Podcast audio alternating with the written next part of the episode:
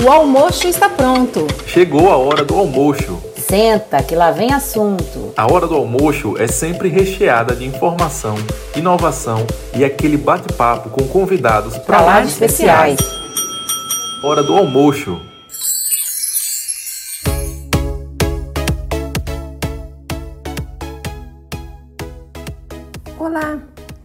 Suzane Grubzic, odontopediatra, e vamos dividir experiências por aqui.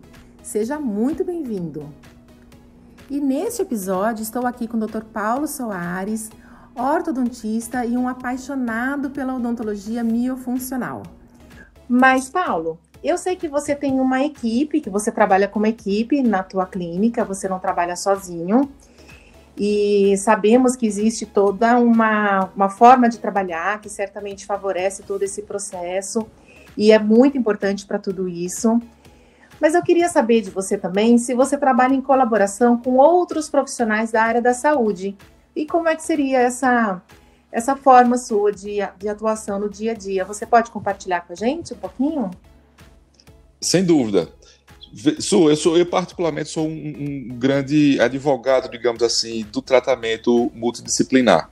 É, eu não tenho a menor dúvida que todos ganhamos, tanto os profissionais envolvidos, mas principalmente o paciente, quando a gente tem o entendimento claro de que não trabalhamos sozinhos e que precisamos unir forças em prol dos objetivos a serem alcançados para a, a, a saúde e o bem-estar dos nossos pacientes. É, nesse campo específico da odontologia do sono, aí eu já não, não considero que seja, digamos assim, uma, uma característica pessoal, uma preferência profissional, mas sim uma obrigação do profissional que trabalha com a saúde do sono é, desenvolver e estabelecer essa equipe, porque esses problemas são sim de interesse sistêmico, digamos assim. E é impossível que você, de uma forma isolada, consiga tratar de forma apropriada e completa esses pacientes. Porque eu posso ter o, o paciente, por exemplo, procurando inicialmente um médico por conta dos seus sintomas sistêmicos. Eu posso, o paciente procurar um médico porque ele tem hipertensão, porque ele tem a condição da sonolência diurna, ou um quadro de depressão, sei lá, inúmeros outros problemas sistêmicos, e esse paciente procura um médico. Esse médico entende que essa condição, esse sintoma do paciente está relacionado ao distúrbio respiratório, ou então submete ele a um exame de polissonografia, faz um diagnóstico desse paciente.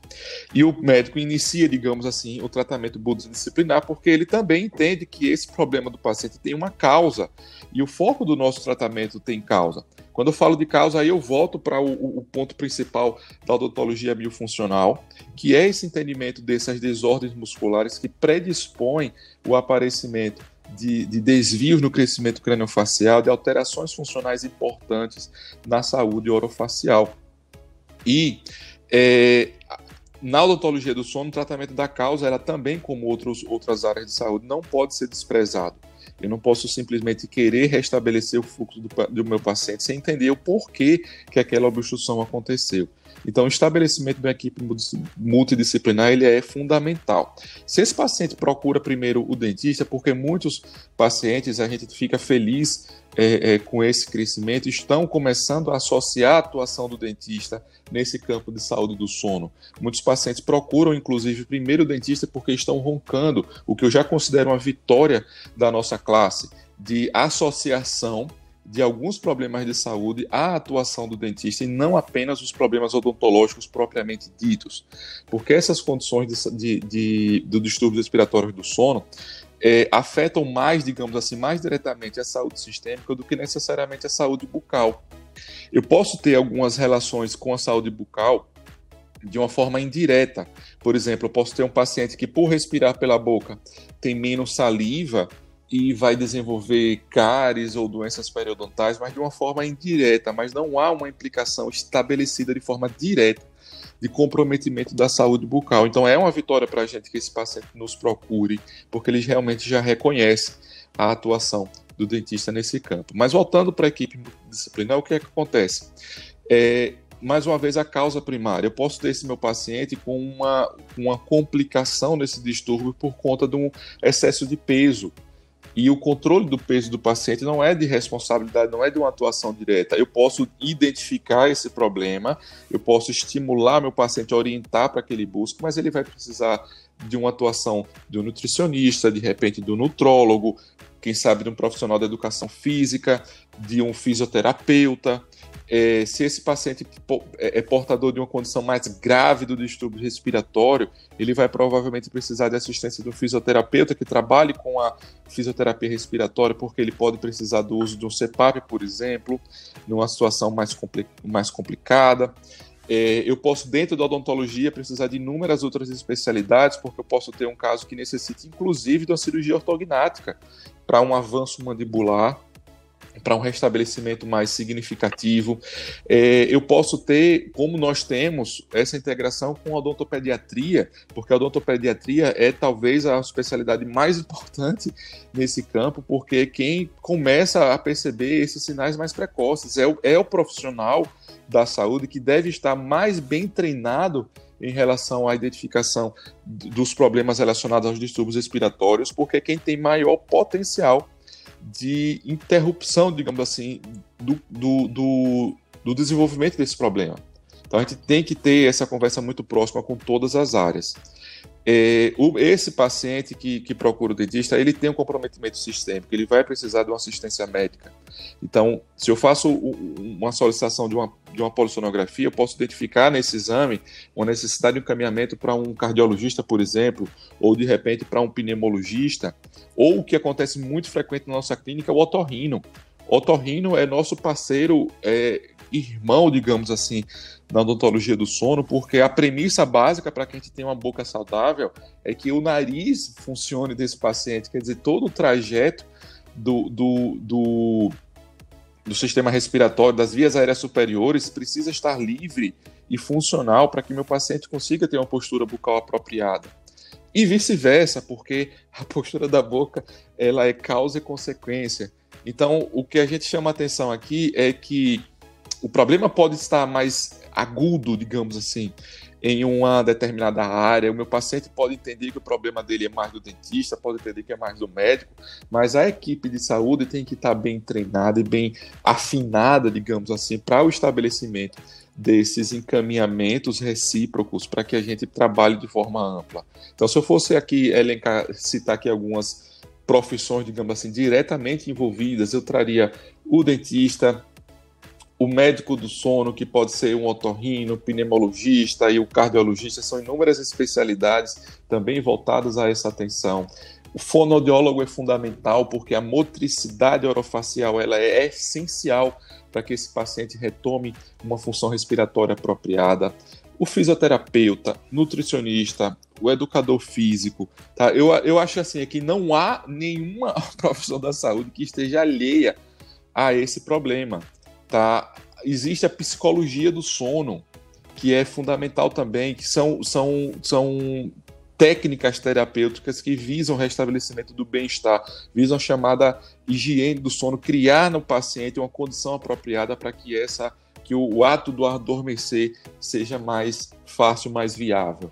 Tá? Então, é um problema de saúde extremamente amplo, em que nós, dentistas, estamos diretamente inseridos, mas com a igual responsabilidade de entender que isso é um problema de todos, digamos assim, que necessita de uma equipe muito mais ampla para um tratamento apropriado dos nossos pacientes. Bem, eu particularmente gostei muito quando você falou da odontopediatria. Não foi Não. aqui um, um, um, afago ao seu coração, mas um, um reconhecimento lúcido né, e, e justo de que esse problema tem uma origem e a origem dele é mais cedo. Veja só, já que você citou sobre isso, me permita mais um comentário. É, há pesquisas que mostram que aos 5 anos de idade, algumas alterações no crescimento craniofacial elas já, já se encontram em determinada gravidade, que mesmo com tratamento correto, consequências deletérias vão persistir por toda uma vida. Veja só em outras palavras, há problemas já presentes em crianças aos 5 anos de idade que, mesmo que sejam tratados apropriadamente, essa criança vai se desenvolver com consequências deletérias por toda a vida. Então imagine, a gente às vezes fala em tratamento precoce, ah, eu vou ortodontista, né? Vou tratar uma criança de 6 anos, um tratamento precoce. Gente, não tem nada de precoce. Tá? Uhum. O correto, aí eu vou agora sou eu que vou lhe fazer essa pergunta. O correto é a atuação no pré-natal. Porque é lá que a gente vai ter realmente a oportunidade que é evitar que um quadro desse comece a se desenvolver. Né? O, o, deixa agora eu inverter o papel. O, como você atua no pré-natal, é, é, Suzane, para fortalecer e para capacitar essa família para evitar que um problema como esse comece a surgir? Então, é, muito obrigada pela pergunta. Me sinto até lisonjeada de poder falar assim, né, nesse, nesse teu podcast, dividir com você. Mas, enfim, é, eu vejo realmente a, a, importância fundamental da, da atuação o mais precoce possível, não que seja precoce, no sentido de que ah, é muito cedo, pode deixar para depois, mas a, a abordagem da prevenção no nível mais primário que é exatamente o pré-natal odontológico e, nesse aspecto, miofuncional. É claro que na consulta de pré-natal odontológico a gente aborda três pilares, né? A gente fala de escovação, fala de dieta, fala de higiene, fala da parte nutricional e fala sim da parte de crescimento e desenvolvimento crânio-facial. A amamentação é fundamental. As mães que por qualquer motivo precisam introduzir é, bicos artificiais, infelizmente, os bicos artificiais proporcionam rebaixamento de língua e aí inicia-se a respiração bucal e todas essas consequências que a gente está falando aqui. Bruxismo, é, diagnóstico inadequado de TDAH, DTM, maloclusões e por aí vai. Então a postura de língua é muito importante. E tudo a gente começa com a prevenção da amamentação. Então, pré-natal a gente reforça muito isso, muito isso. Então, basicamente, essa é a a chave, a lei de ouro da qualidade de vida, uma amamentação bem conduzida. Então, o nosso pré-natal odontológico se baseia muito nisso. E é claro, você falou de vários profissionais e, numa, e, e como odontopediatra, a gente precisa incluir também os pediatras, né, sem dúvida nenhuma, e tem os pneumologistas pediátricos, tem né, todas essas especialidades voltadas para a criança, que a gente precisa sim trabalhar também em em atuação interdisciplinar. E recentemente a gente também gravou uma entrevista com a doutora Kelly Dalla Piccola, e além da Fono, né, que faz parte da equipe dela, muito interessante, também tem, ela citou a terapia ocupacional, porque a terapia ocupacional também ajuda no dia a dia a introdução dessas técnicas, da utilização de dispositivos. Então, se a gente for falar de odontologia do sono num podcast, eu acho que a gente vai gravar uns 30 podcasts, Paulo. é verdade, é um assunto é, inesgotável, porque na verdade a gente não está falando do sono, né? O sono como um processo fisiológico fundamental, mas a implicação de alterações no sono vão, vão, vão ocasionar praticamente mudanças em todos os aspectos na vida de uma pessoa. Exatamente. Mas fica aqui uma sementinha para quem tiver interesse, né? Para poder pesquisar mais sobre o assunto e porque infelizmente nesse momento a gente precisa encerrar o nosso episódio. Mais uma vez, Paulo, eu quero agradecer a tua presença. É sempre muito bom poder ouvir você compartilhar seus conhecimentos. Muito obrigado pelo convite mais uma vez, pela, pelo, pelo espaço cedido, e eu agradeço, obviamente, a cada um dos nossos ouvintes pela, pela atenção. E eu reforço esse convite, né? Fiquem ligados aqui no nosso canal, nas nossas redes sociais, porque essa é a nossa missão de, de despertar e de levar conhecimento, porque nós temos a plena convicção que através do conhecimento, através da educação, que nós promoveremos transformações significativas nas vidas dos nossos pacientes e, obviamente, nas nossas também. Muito bem. Mais uma vez agradecemos a presença de Dr. Paulo Soares e chegamos ao fim de mais um episódio do nosso podcast. Caso você queira se aprofundar um pouquinho mais, nos siga nas redes sociais e busque mais conhecimentos. Nos vemos na próxima hora do almoço. Até lá!